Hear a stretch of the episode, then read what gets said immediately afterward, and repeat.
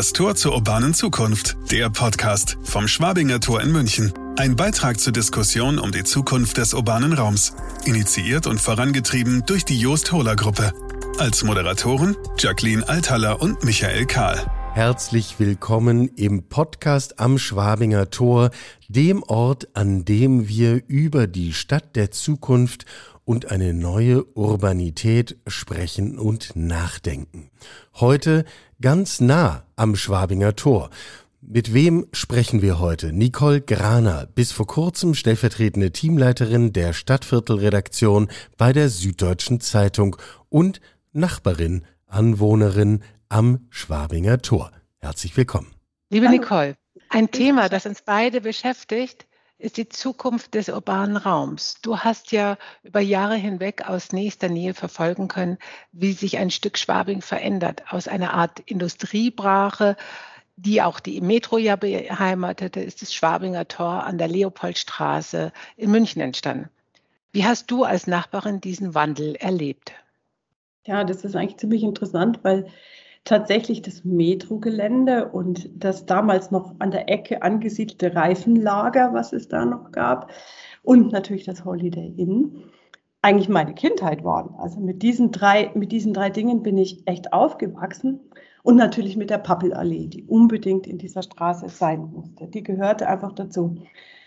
Und ganz, ganz früh, aber das weiß ich noch aus Anekdoten, gab es ja auch einen Sportplatz da. Ähm, da hat sogar der FC Bayern mal drauf gespielt. Also es ist eine ganz interessante Geschichte, auch innerhalb auf diesem, auf diesem Gebiet. So. Und wie habe ich es erlebt? Ja, das war meine Kindheit. Und ähm, dieser Blick gehörte dazu. Und auf einmal wurde dann plötzlich, also es, es war kein schönes Gelände und es war auch kein schöner Raum, aber auf einmal ähm, damals war ich noch nicht so involviert in diese ganzen Geschehnissen, kamen die Bagger, es wurde gerumpelt und ähm, ja, ähm, und die Baustelle begann. Und ähm, ich weiß noch, dass wir hier äh, äh, das Rumpeln der Bohrer äh, sehr gut mitbekommen haben in der Nachbarschaft. Also das Bett hat ordentlich gewackelt. Und insofern haben wir natürlich das mit großen Augen verfolgt und auch hier dieses Nachbarviertel. Wie, wie sieht das aus? Wie sieht, was passiert da? Und es wurde immer größer und immer höher und wir haben plötzlich diese Gebäude vom Garten aus gesehen. Und das ist schon ein Wandel, wenn auf einmal Gebäude, die kleiner waren, außer das Inn, aber das habe ich nicht so gesehen, plötzlich höher schießen. Und ähm, also das war ein richtiger Wandel und dann nach und nach konnte man ersehen, ja, was das für Bauwerke werden. Also es waren ja keine kleinen. Das waren ja, äh, ich sage es jetzt mal, weil das hat auch nachher vielleicht ein bisschen was mit meiner Kritik zu tun. Es wurden erstmal Klötze. Es waren für mich erstmal in die Höhe schießende Klötze. Und ähm, insgesamt wurde damit ein, was eingeläutet, weil mit diesem, mit diesem Abschluss dieses Bauens, es wurde immer höher und immer schöner und äh, größer und massiver, hat man das Gefühl gehabt, man ist plötzlich in einer ganz anderen Welt angelangt, nämlich in einer urbanen, großen Stadt, ähm, weil diese Klötze so riesig waren und weil du nichts mehr, äh, verstehst du, das war irgendwie ein... Ging kein Weg dran vorbei sozusagen. Du kamst nicht dran vorbei. Genau, und es wurde einfach lauter, man merkte, da passiert was. Ähm, genau, ja, das war ein, schon ein großer Einschnitt. Und ähm, wir haben hier mit Argusaugen verfolgt, was das wohl werden wird. Genau, und ähm, ja, das ist für mich schon spannend gewesen zu beobachten, wie schnell das dann letztendlich auch ging. Also es war, ich hatte schon ein Gefühl, auch sehr getaktet und sehr gut organisiert. Also ich hatte nicht das Gefühl, das irgendwie zieht sich ewig. Ich habe jedes Mal das Gefühl gehabt, ich komme vorbei, war ein neues Ding da. Genau. Also es hat sich was verändert, alles schon vom Blick her. Veränderung ist natürlich ein gutes Stichwort. Wie nimmst du denn die Veränderung des Lebensgefühls überhaupt in Schwabing wahr? Und ist das jetzt so ähm, ein großer Akzent, der hier gesetzt wird mit dem Schwabinger Tor, die Fortsetzung dessen, was sich im Kleinen vielleicht schon an vielen Stellen angebahnt hat? Ähm, ja, nochmal die Frage, wie verändert sich für dich der, dein Lebensgefühl als Schwabinger? Ich glaube, es ist insgesamt auch ein Stück lauter geworden. Das muss man einfach sagen. Es ist lauter geworden. Es gibt mehr Verkehr.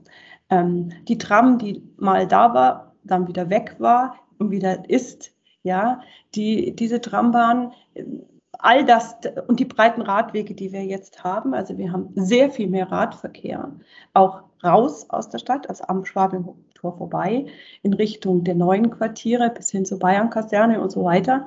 Da sind, und da macht sich der breite Fahrradweg, der jetzt vor dem neuen Quartier ist, natürlich sehr gut, weil du da endlich relaxed und ohne Angst haben zu müssen, dass du runterfällst, ähm, fahren kannst. Ähm, es wird lauter, es hat mehr Verkehr.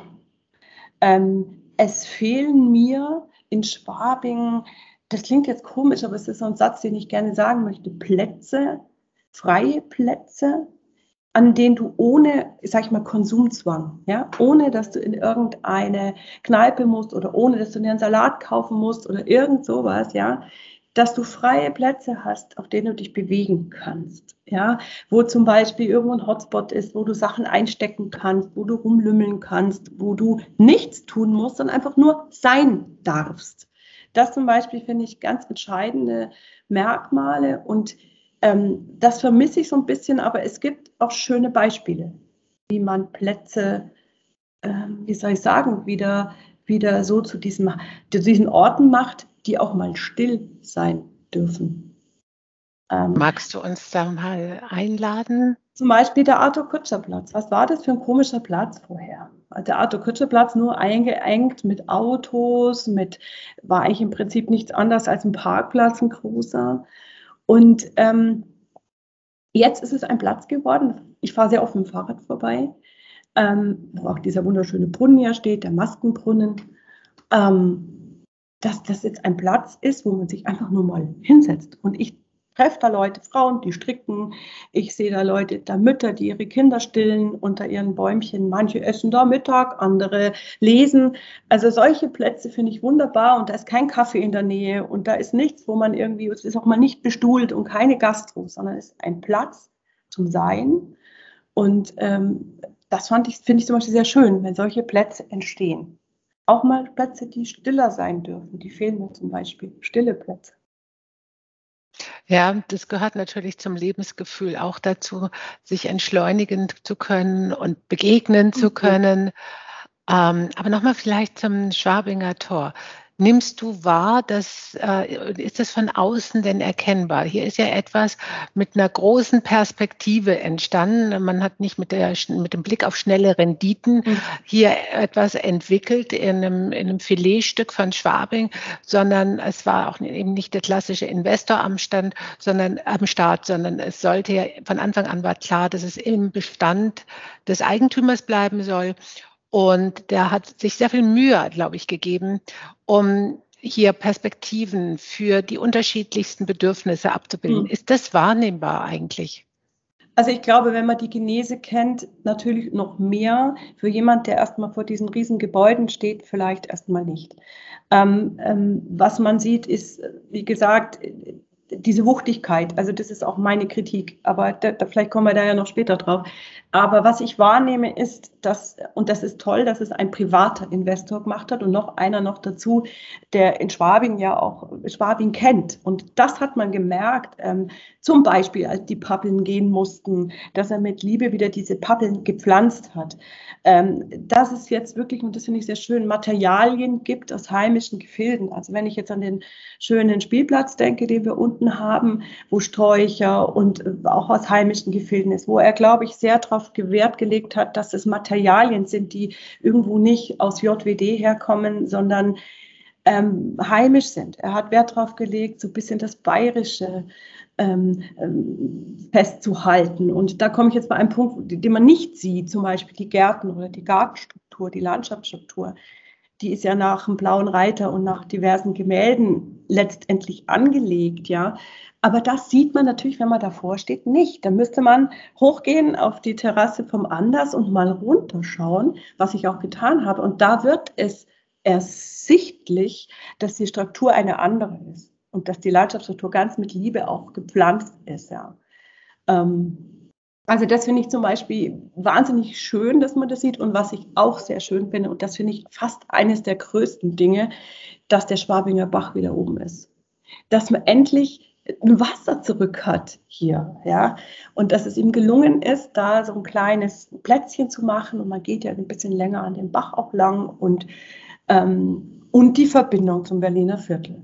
Also dieser Durchbruch ist toll, ja, weil plötzlich, zumindest so nicht in unsere Richtung, also nicht Pasierplatz, aber in die Richtung zum Berliner Viertel, ähm, alles offen ist und ich weiß noch, wie ich mit Koffern über den Zaun gestiegen bin, damit ich schnell auf die andere Seite komme Richtung Flughafenbus.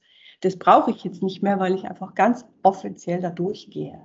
Und diese Gemengelage finde ich sehr, sehr schön. Das heißt, es ist zwar etwas mit viel Lärm und Getöse entstanden. Es waren Klötze, die einem aber dann auch irgendwie erschließbar werden, wenn man sich damit beschäftigt. Und das mhm. scheinst du ja sehr genau und sehr kritisch zu tun. Stichwort Pappeln gab es ja auch mal ein Gespräch. Ja, jetzt nehmen Sie die ganzen Pappeln weg, die da an der Leopoldstraße sind und ja ein Kennzeichen sind. Sobald man von ja. der Autobahn runterfährt, ja. wird man davon begrüßt. Ähm, das hast du dann wahrscheinlich nachgezählt, wie ich dich kenne. Nein, habe ich, hab ich nicht. Aber ich war halt dabei, als sie äh, sterben mussten wegen der Trambahn. Ja, da war ich, da gab es eine kleine Bürgerinitiative und natürlich habe ich da unterschrieben, weil wie gesagt, mit den Pappeln bin ich aufgewachsen und sie gehörten einfach zu dem Blick, wenn du, wie du richtig sagst, von der Autobahn kommst und dann guckst du in diese lange, äh, wo hast du noch solche Alleen, wo hast du noch so eine, eine, eine Begrüßungsoptik in die Stadt hinein? Also ich hatte immer das Gefühl, dass diese Pappeln diese, äh, den Weg in die Stadt markieren. Und äh, umso schöner ist, dass sie jetzt wieder da stehen. Also können wir sagen, die haben da an der Stelle vieles dann auch richtig gemacht im Nachhinein. Ähm, was sind denn deine Perspektiven, wenn du auf Schwabing jetzt schaust? Siehst du sonst noch irgendwo spannende Plätze oder hast du das Gefühl, das wird doch alles irgendwie doch zunehmend gentrifiziert? Es wird aus dem letzten Hinterhof entsteht dann nochmal ähm, gut verkaufbarer Quadratmeter ja, natürlich passiert das. Natürlich schaust du, wie überall gebaut wird. Wir brauchen gar nicht so weit vom Schwabinger Tor schauen.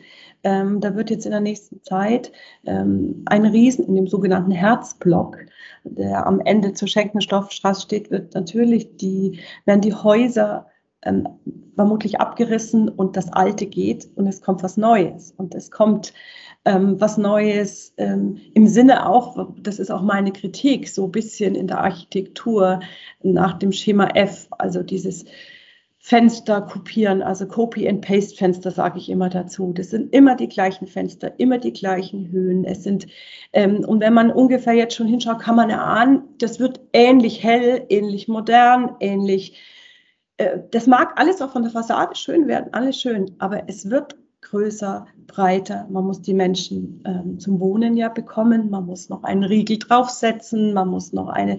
Das fehlt, das finde ich schon. Das sehe ich auch so, wenn ich durch Schwabing gehe. Ähm, es gibt noch Plätze. Es gibt ganz schöne Plätze wie das Teamstheater, wenn man da hinten im Garten sitzt, ist einfach wunderschön. Oder wenn man da durchmarschiert, wie gesagt, meine Plätze habe ich schon gesagt, aber das, glaube ich, passiert auch in Schwabing und die Mieten werden immer höher. Es ist fast nicht mehr bezahlbar. Wir haben zu viel zu viel Hochpreisiges auch. Und das ist auch ein Kritik am Schwabinger Punkt. Mir ist alles dort so hochpreisig. Ähm, ich finde, ein, ein, ein, eine Mischung in einer Urbanität mischt auch die Menschen. Und ich kann, mischt die Menschen in all ihren Bedürfnissen. Man braucht einen Blumenladen, man braucht einen Metzger, aber möchte vielleicht auch mal schick essen gehen. Keine Frage. Aber das, äh, das merke ich schon. Also wenn ich von der Erlöserkirche Richtung Schwabinger Tor gehe, ist zwar noch nicht alles geschafft, also die Verbindung zu Schwabing ist eigentlich noch nicht ganz geschafft, weil dazwischen eben noch ein schöner Raum liegt, der jetzt auch nicht so toll ist zum Spazierengehen. Äh, man ahnt gar nicht, dass dahinter eigentlich ein ganz neues Quartier kommt mit vielen neuen Möglichkeiten. Ähm, das müsste noch besser werden und vielleicht ist es politisch auch irgendwann mal möglich, dass man noch mehr Raum, zum Beispiel Löserkirche, zusammenpackt mit der Münchner Freiheit und dass da noch andere Geschäfte hinkommen, dass der Radweg sich verbreitet, damit auch noch mehr Leute dann in den Norden auch rauskommen. Ja, ähm, ja ähm, das würde ich mir wünschen. Das würde ich mir wünschen, das ist stille Ort. Das habe ich aber schon gesagt. Eigentlich habe ich schon gesagt, was ich mir wünschen möchte. Aber es hat sich verändert, ja, es hat sich verändert. Ja, und wenn wir jetzt mal allgemein deine Erfahrungen jetzt als, sagen wir mal, kriti sehr kritischer Zeitgenosse, als Journalistin, als Nachbarin, ähm, ne, alles mal zusammennehmen und überlegen, die neue Urbanität, da hast du jetzt einige Anregungen ja auch schon gegeben, ja, dass ein gut ausgewogenes Preis-Leistungs-Verhältnis sein sollte, das alle mitnimmt, Vielfalt hast du angesprochen, dass für jeden da auch etwas sein sollte. Gibt es noch ein paar andere Punkte, weil wenn du sagst, Stichwort neue Urbanität, das wären die Ingredienzien für äh, glückliche Menschen, für gut gelaunte Bewohner? Naja, es ist ganz klar, dass sich alle Menschen irgendeine schöne Wohnung leisten können müssen. Also dieses soziale Gefüge ist für mich ein ganz entscheidender Punkt. Äh, egal wie es aussieht und was die Bauten gekostet haben, ich kann halt nicht nur immer mit dem Minimum an sozial geförderten Wohnungsbau arbeiten. Ich brauche viel sozial geförderten Wohnungsbau. Das ist mal das eine. Das zweite ist, dass nicht nur in Schwabing, sondern überall die Grünschneisen in Gefahr sind. Und die Grünschneisen, wenn wir die hier in der Stadt verbauen, dann wird es nicht mehr schön.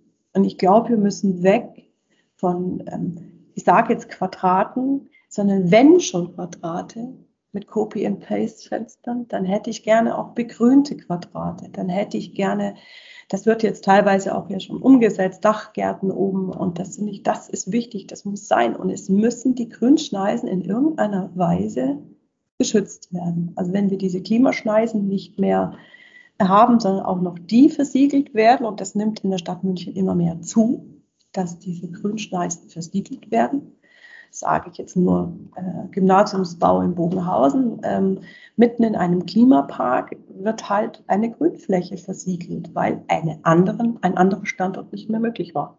Und das finde ich schwierig. Und eine Stadt muss das beschützen. Eine Stadt muss Grünfläche beschützen.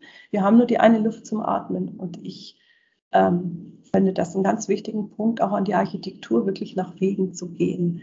Das wird ja auch gesucht, also regenerative Sachen, Regenwasser, da gibt es ja schon viele Sachen, ja, das ist ja auch toll, also was finde ich auch super, aber es muss grüner werden. Also ich finde, auch wenn wir die Isar haben, den, den Ölpol-Park oder wenn wir das alles haben oder jetzt ja auch den Petuel-Park, der übrigens auch ein schöner Platz ist geworden ist, ja, aber es muss, es darf nicht weniger werden.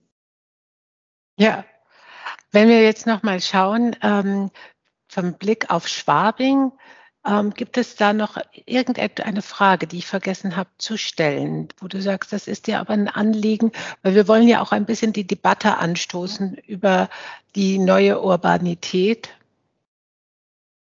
ja, mein Anliegen ist dann, wenn ich schon solche Plätze baue oder ich gehe mir mal vom Schwanger Tor aus, wenn ich jetzt schon versuche, wirklich ganz eigenwillig zu bauen, zu gucken auf Materialien, auf Regionalität und dann habe ich diese Plätze, dann werden sie nicht genutzt. Zum Beispiel dieses kleine Schwabinger, also dieses kleine Amphitheater, ich sage es jetzt immer so, was unten am, am Schwabinger Tor ist, da wird nichts draus gemacht. Das, das finde ich schade. Und es braucht Begegnungen, ja, einfach wie der Markt zum Beispiel. Ich bin so froh, dass dieser Markt da ist, weil dieser Markt, dem gelingt es, auch die Viertel zueinander zu bringen. Ja, ähm, die Kunstaktionen und so, die finde ich immer super. Kunst brauchen wir immer. Und wenn an den Hochhäusern, gerade bei so viel Fläche, eben auch mal was passiert mit Licht und so, das finde ich super. Aber es muss auch möglich sein, die Quartiere näher, ähm, so, ja, wie soll ich sagen, das Viertel nicht reicher zu machen, das Viertel nicht schickimickier zu machen, ja, weil ich sehe sehr oft auch in meiner Straße jetzt die ganz tollen Autos parken und dann geht man mit goldenem Handtäschchen und High Heels ins Anders. Das ist äh, schön, aber diese Mischung würde ich mir echt wünschen. Und ich habe es auch immer wieder kritisch geäußert. Für mich sind die Mischungen auch der Angebote extrem wichtig. Und jetzt weiß ich noch, ich kann mich erinnern, bei der ersten Ausschreibung ging es nochmal sogar um einen kleinen Theaterraum und um ein kleines Kino. Ja, was wäre das gewesen, wenn wir das in diesem Quartier gehabt hätten? In diesem Sinne lassen wir uns überraschen, was noch umgesetzt wird. Ähm, vielen Dank für deinen besonderen Blick auf die Entwicklungen an der Leopoldstraße, auf die Entwicklungen vom Schwabinger Tor. Nicole, ich danke dir ganz herzlich. Gerne, gerne. Ich hoffe, ich habe irgendwas Sinnvolles gesagt. Sie hörten das Tor zur urbanen Zukunft, der Podcast vom Schwabinger Tor in München. Ihre Moderatoren waren Jacqueline Althaller und Michael Kahl. Ein Beitrag zur Diskussion um die Zukunft des urbanen Raums. Initiiert und vorangetrieben durch die Joost Hurler Gruppe. Fortsetzung folgt.